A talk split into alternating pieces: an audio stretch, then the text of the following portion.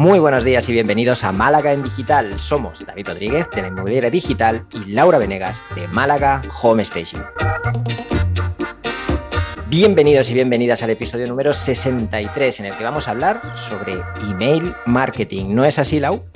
Así es, David. Hoy vamos a hablar cómo organizar una campaña de marketing, si sigue siendo efectivo o no estas campañas, si va todo spam, si gracias a Google nos quedan promociones y no llegan a nuestros clientes. Y un poco lo que vamos a hacer es exprimir tus conocimientos para sacar algo, algo en claro para nosotros, los emprendedores que necesitamos o que queremos hacer una campaña de email marketing.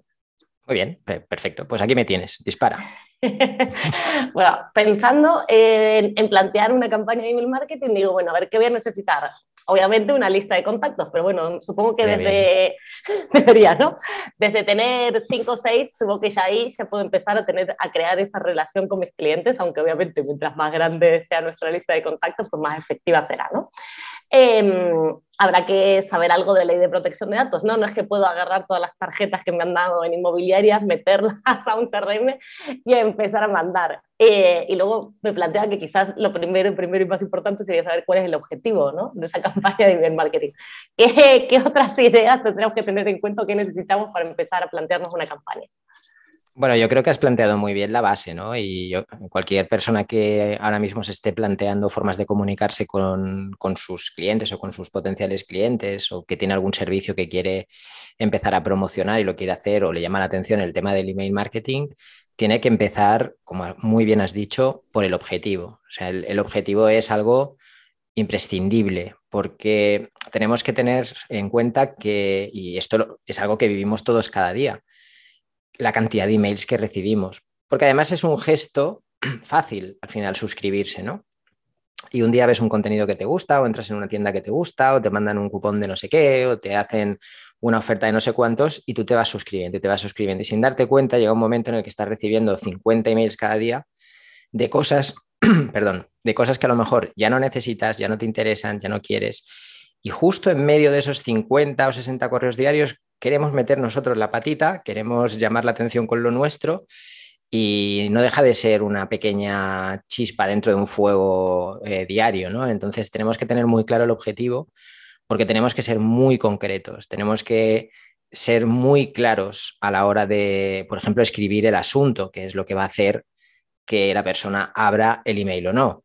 Que esto es algo también, no, no me quiero adelantar, pero bueno, como voy un poco improvisando sobre la marcha, eh, muchas veces pasamos, y yo lo he visto en, clientes y en personas con las que he tenido consultorías, que pasan mucho tiempo pensando en el contenido del email, pasan mucho tiempo escribiendo eh, que la carta sea pues un poco fresca, dinámica, que tenga el tono adecuado para la marca, que quede muy claro lo que quieren vender, pero dedican menos tiempo al asunto.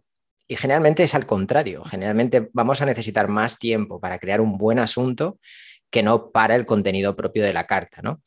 Todo va enfocado siempre a lo mismo, es a conseguir llamar la atención en algo que tenemos que pensar que está lleno de otro contenido, que es esa bandeja de entrada que, recibimos todos cada día. ¿no? Entonces tenemos que tener muy claro el objetivo para ser muy claros, muy concisos en nuestro mensaje, hacer asuntos que de verdad sean llamativos y que de verdad despierten el interés de la audiencia a la que nos queremos dirigir, no de cualquier audiencia, no de cualquier persona, de la persona a la que nos queremos dirigir, que es la que nosotros creemos que puede estar interesada en ese producto o servicio que queremos vender.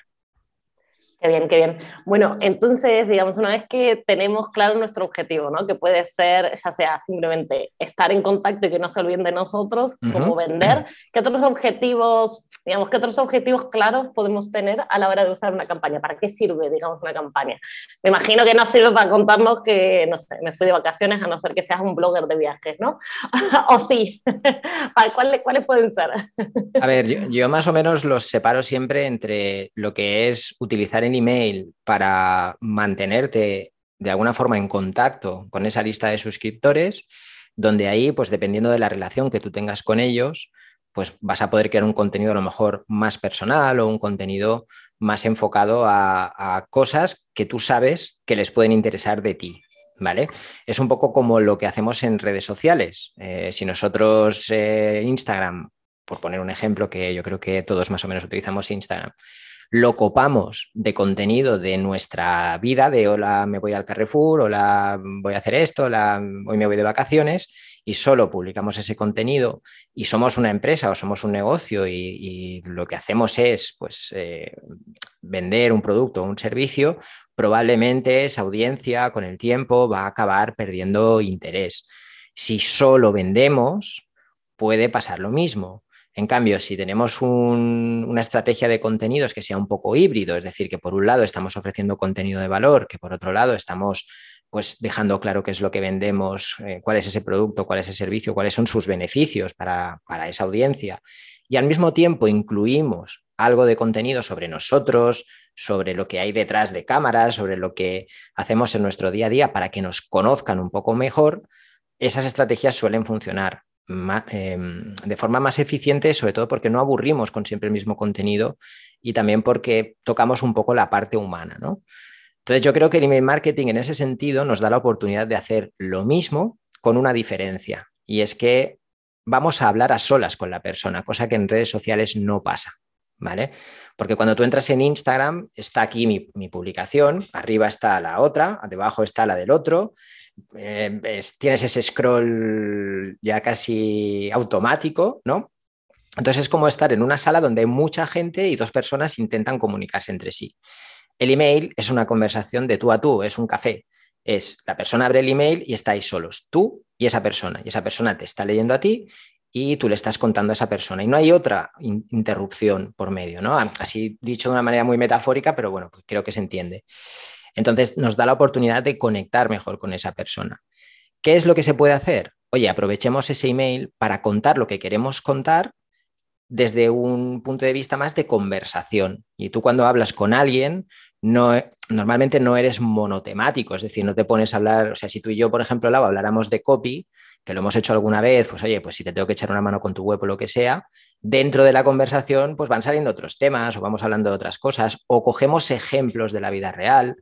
¿Vale? Pues este tipo de contenido lo que hacen es liberar un poco esa tensión de, oye, te estoy intentando vender algo, y estoy simplemente generando una conversación en la que te estoy explicando a lo mejor lo que vendo, pero lo estoy haciendo como David se lo explica a Lau o como Lau se lo explica a su cliente favorito, que es con el que habla cada día. Pues ese ejemplo que traes de traer ejemplos de la vida cotidiana que se ha extendido es lo que vemos, bueno, casi en todos los mails que recibimos, ¿no? Como te cuento una historia, gancho, y de paso te envío a mi blog porque tengo tal artículo o a mi promoción porque tengo tal cosa. Eh, ¿cuánto, va a durar esta, esta dinámica? Porque es como que todo empieza a sonar trillado, ¿no? Esto es como cuando llegaban los asuntos de oferta 50% y te tirabas de cabeza y ahora ves oferta 50% y dices, llámame cuando sea el 90, ¿no? Entonces, ¿qué, Mira, ¿cuánto yo creo, dura? Yo creo que más que verlo como una estrategia, al final lo que, es, lo que se ve o lo que se percibe es que lo complicado es encontrar hoy en día en Internet contenido que huela a autenticidad, es decir, contenido que sea creíble que se salga de las plantillas, que se salga del 1, 2, 3, sota, caballo y rey, eh, cuesta encontrarlo, porque más o menos, pues sí, oye, se genera, alguien un día, un iluminado, pues tiene la idea de cambiar el típico email eh, pues tan, tan estructurado, incluso con muchas imágenes y muy recargado de todo, ¿no? Esos emails que recibíamos hace algunos años y con 50 botones y tal, y dice, oye, pues yo voy a escribir un email plano, un texto plano, donde además pues voy a poner hola y el nombre de la persona y le voy a contar un poco, no sé, lo que me pasó ayer en el súper y eso lo voy a enlazar con el producto o servicio que estoy vendiendo hoy para que no te pase lo mismo que me pasó ayer a mí en el súper, ¿vale? Y además esa persona se va a sentir identificada porque va al súper, entonces lo va a entender mucho mejor. Vale. Ese contenido nos, aunque nos pueda parecer eh, como que todos son iguales, lo que sí que es cierto es que nosotros como creadores de esos emails no podemos pensar en eso, sino que lo que tenemos que pensar es en la audiencia que lo va a leer. ¿Vale?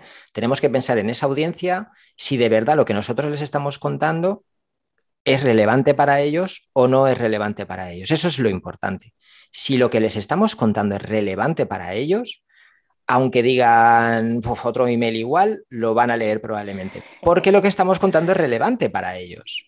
Y esa es la dificultad, porque para encontrar lo que es relevante para los demás tenemos que conocer muy bien a los demás, a, esas personas a las que les queremos vender, a ese Manuel, a ese Lau, a ese Javier, los tenemos que conocer.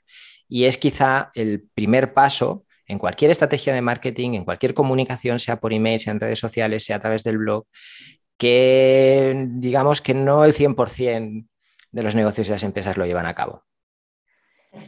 Pues es verdad, eh, es verdad que lo, lo, difícil es conocerlos, saber cómo hablan y saber cómo hablarles.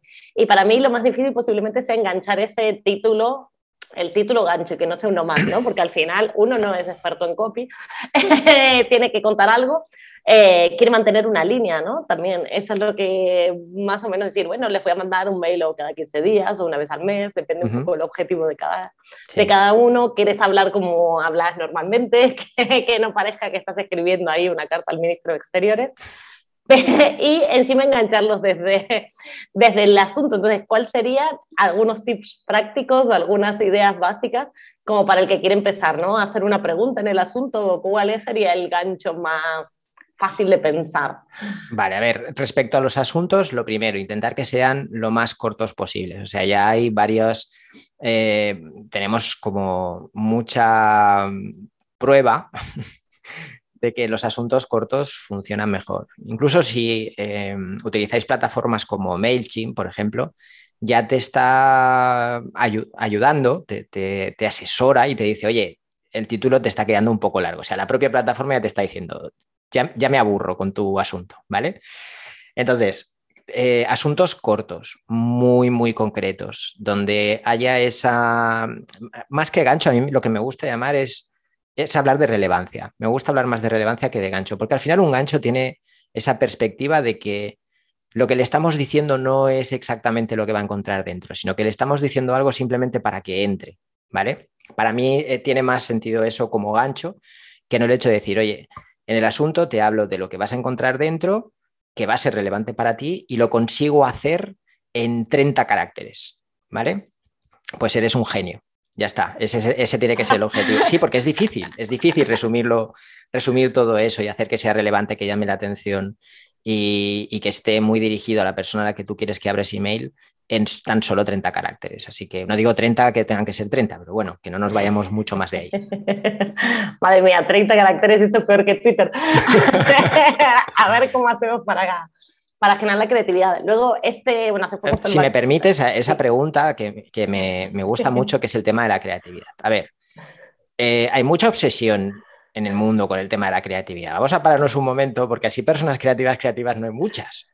Y muchas veces no hacemos porque no nos sentimos lo suficientemente creativos o pensamos que nuestros textos, nuestros asuntos no son lo bastante creativos, ¿vale? Ojo con esto porque la creatividad es un valor, es un valor escaso. No, no, la mayoría de nosotros no somos especialmente creativos y encima capaces de trasladar esa creatividad a un texto, a un asunto, etcétera es mucho mejor centrarse en dos cosas. Primero, la relevancia, que sea, eh, que hable, que hablemos de cosas relevantes y si no tenemos nada relevante de lo que hablar, pues probablemente mejor no decir nada. Y segundo, la constancia. El email marketing, ¿vale? Aunque puede parecer lo contrario, funciona mucho mejor cuando somos constantes, cuando estamos enviando mails de forma regular, cuando estamos enviando mails durante bastante tiempo, porque además hoy, gracias a las herramientas que utilizamos para el email marketing, tenemos muchas estadísticas.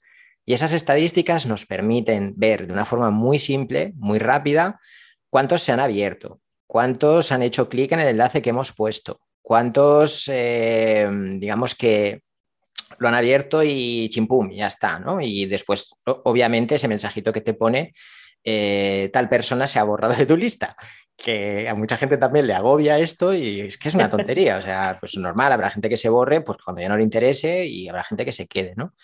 Esa es la información que necesitamos para saber si estamos acertando con los asuntos, si estamos acertando con el contenido, si los enlaces, eh, por ejemplo, si queremos que vaya a nuestro blog, si queremos que vaya a un producto, un servicio, los estamos poniendo en el lugar indicado. Si a lo mejor nos estamos enrollando demasiado al principio y deberíamos ir más al grano al principio y después enrollarnos después para esas personas pues que no tienen tiempo o ganas de leerse toda la parrafada que les estamos dando, pero eso solo se consigue con data, ¿vale? Y en este caso la data es muy sencilla de, de adquirir, pero hace falta que escribamos algo más que un mail cada dos meses.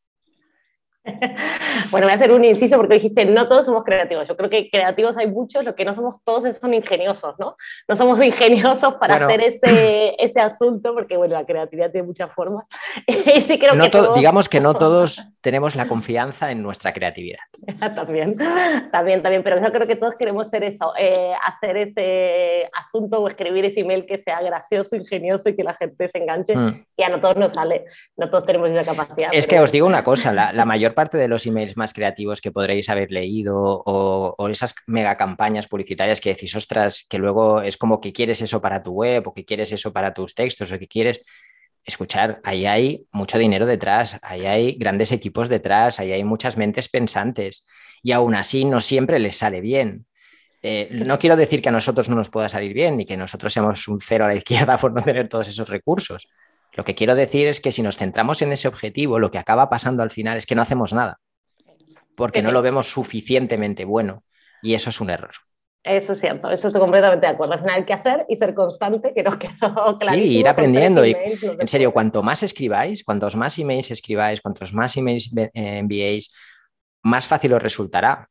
Mejores serán vuestros asuntos, mejores serán vuestros textos, más auténticos serán vuestros emails. Y eh, la propia audiencia os dirá si lo estáis haciendo bien o lo estáis haciendo mal. La propia audiencia os dirá si lo que le estáis contando os interesa o no.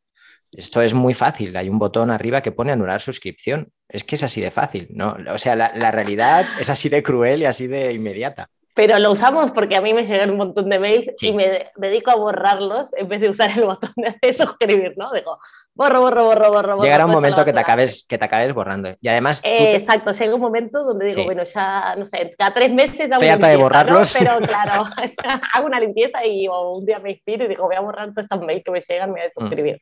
También tenéis el ratio de apertura. Para ver eso, veréis, eh, pues, oye, si vuestro ratio de apertura va creciendo, va disminuyendo o se va manteniendo igual. Entonces, si vosotros veis que con la misma lista de suscriptores, no sé si tenéis eh, no sé, 300 personas en una lista y los primeros emails os van abriendo el 20%, el 30% y eh, después el 20%, después el 15%, después el 10%, después el 3%. no hace falta que se borren, ya estáis viendo que algo no, funciona, ¿no?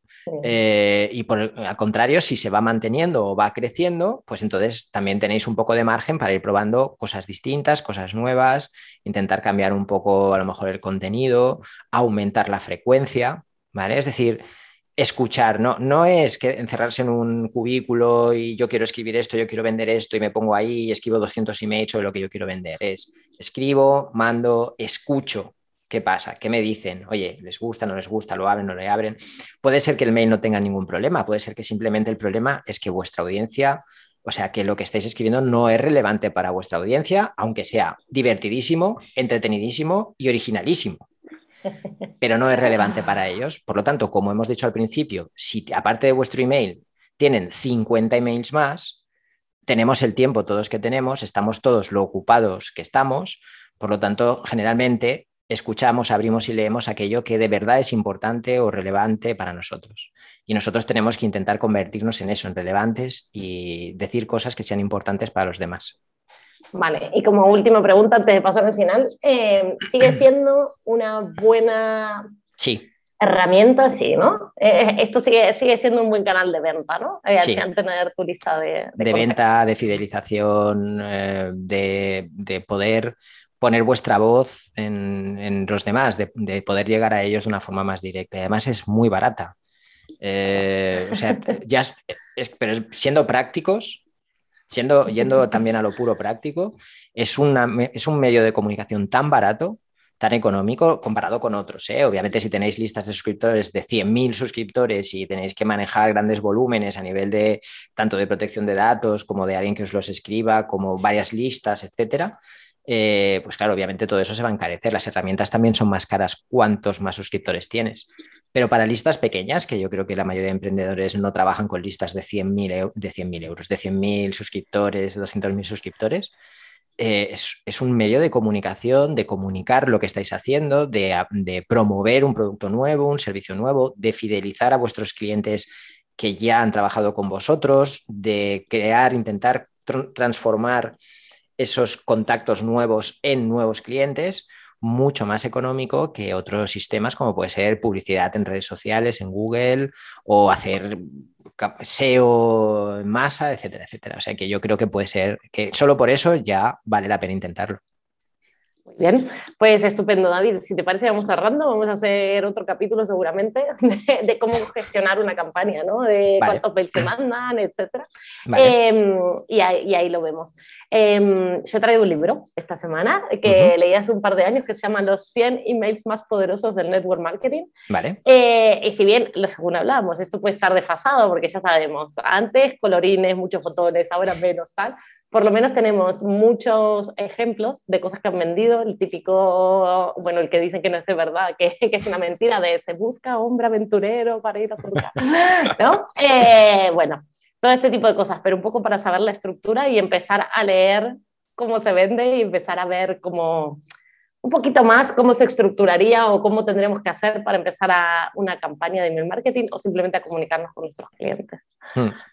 Yo no tengo libro, sí que hemos hablado varias veces de una herramienta muy chula que se llama Good Sales Email, que os la dejaremos enlazada abajo, que lo que son es como un recopilatorio de campañas de grandes empresas donde podéis ver qué emails están enviando y son empresas que normalmente no nos suscribiríamos. Pero bueno, para ver un poco esos formatos, esos, pues no sé, desde la longitud del texto hasta dónde están poniendo los enlaces, hasta cómo son los asuntos, es interesante. No obstante, a este respecto, yo diré que la mejor herramienta la tenéis en el teléfono. Es decir, esos emails que recibís, que os gusta abrir, esos emails que estáis esperando cada semana porque es algo que os gusta, que os, que os tiene enganchados, eh, son los que tenéis que ver, oye, ¿por qué me siento tan enganchado con este email? ¿De qué forma están planteando el contenido? O sea, mirarlo no tanto como consumidor, sino que ahora que vais a empezar vosotros también a hacer email marketing, empezar a verlo desde el punto de vista del que está creando ese email.